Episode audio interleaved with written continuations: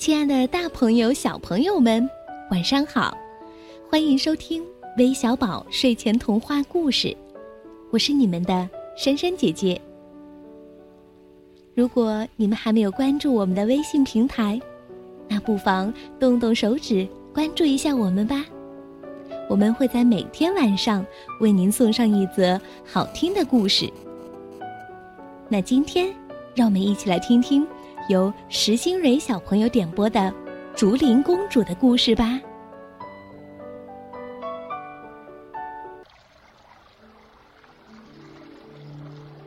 从前有一对老夫妇，老公公白天到竹林里砍竹子，晚上和老婆婆一起编竹篮，然后拿到市场上去卖。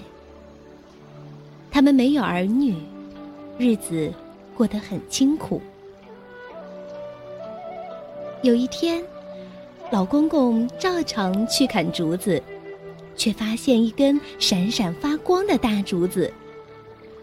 他小心翼翼的砍断一看，里面竟躺着一个美丽的小女婴。老公公将小女婴抱回家，老婆婆看了爱不释手。我们得给它取个好听的名字。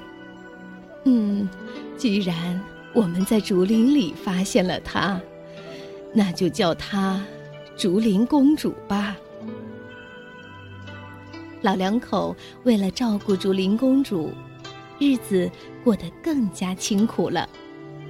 他们常常把钱都用来买婴儿食物，宁可自己饿肚子。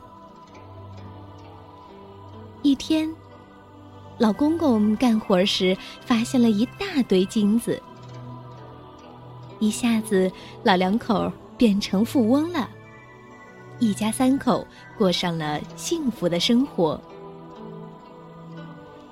一转眼，竹林公主长大了，长成了一个亭亭玉立的少女，而且很孝顺二老。周围的爱慕者纷纷上门求亲。虽然老公公一再拒绝，但还是来人不断。他只好跟竹林公主商量：“ 不如举办一次招亲大会，好好挑个夫婿吧。”报名参加的人很多，经过仔细挑选。二老终于选出了五位官员参加最后的决赛。他们是财政大臣、兵部大臣、公务大臣、督察大臣和大将军。公主说：“嗯，请你们分别帮我寻找佛祖的托钵、蓬莱岛的金枝玉叶、龙王胸前的五彩龙珠、燕窝里的……”安产贝壳和火鼠毛制的貔貅，谁先找到，我就嫁给谁。财政大臣动员所有的力量去寻找托钵，却不见回音，于是张贴告示，重金悬赏。一个农民求见说：“我这件祖传家宝，奶奶临终亲口说是佛祖的托钵。”财政大臣连忙欢欢喜喜的去见公主，不料公主连连摇头。老公公拿着扇柄在托钵上刮了几下，说：“佛祖的托钵至少有一两千年的历史，这个分明是假的。”公务大臣听说蓬莱岛路遥道险。又怕别人先找到宝物，就以三倍的价钱请全国手艺最好的专家定做了一套金枝玉叶。当公务大臣呈上做工精美的金枝玉叶时，竹林公主也分不出真假。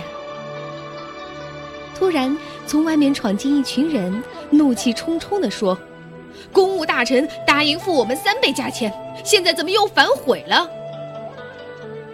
公务大臣灰溜溜的告退了。大将军托人买到了一件火鼠毛制的皮貅，满心欢喜的前去求见公主。公主吩咐道：“把它丢进火里去吧。真正的火鼠皮球是不怕火烧的。”然而，这件皮貅刹那间已烧成了灰烬。大将军无话可说，垂头丧气的离开了。兵部大臣率领船队出海寻找五彩龙珠。开始时，海上风平浪静，途中忽然狂风大作，巨浪接连不断。兵部大臣心想。这一定是龙王生气了。兵部大臣越发害怕，抱着鬼杆哀求道：“龙王饶命！龙王饶命！我不敢向您要胸前的五彩龙珠了。”说也奇怪，海上立刻恢复了平静，兵部大臣只好断了娶公主的念头。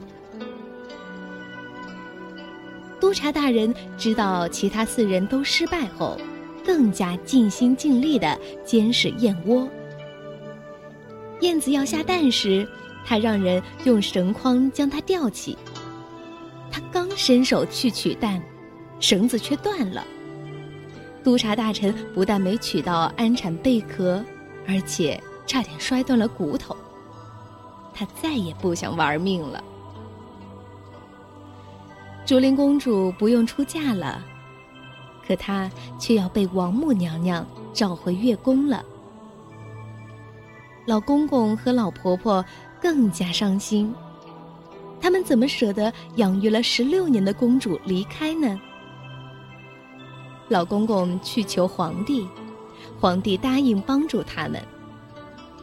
中秋节晚上，天兵天将前来迎接竹林公主。皇帝派来的两千名弓箭手立刻射箭，双方打得不可开交。这时，王母娘娘乘着七彩云赶来了，双方都停战了。王母娘娘告诉老公公和老婆婆：“竹林公主原来是天上的嫦娥仙女，仙女怎么能下凡？”我现在要带她回宫，你们是没有办法阻拦的。竹林公主依依不舍的乘云离去。我会回来看你们的，再见了。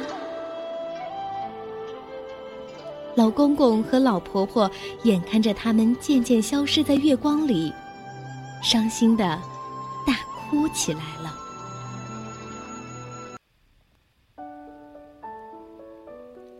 好了，我们今天的故事就讲到这儿了，咱们明天再见，晚安。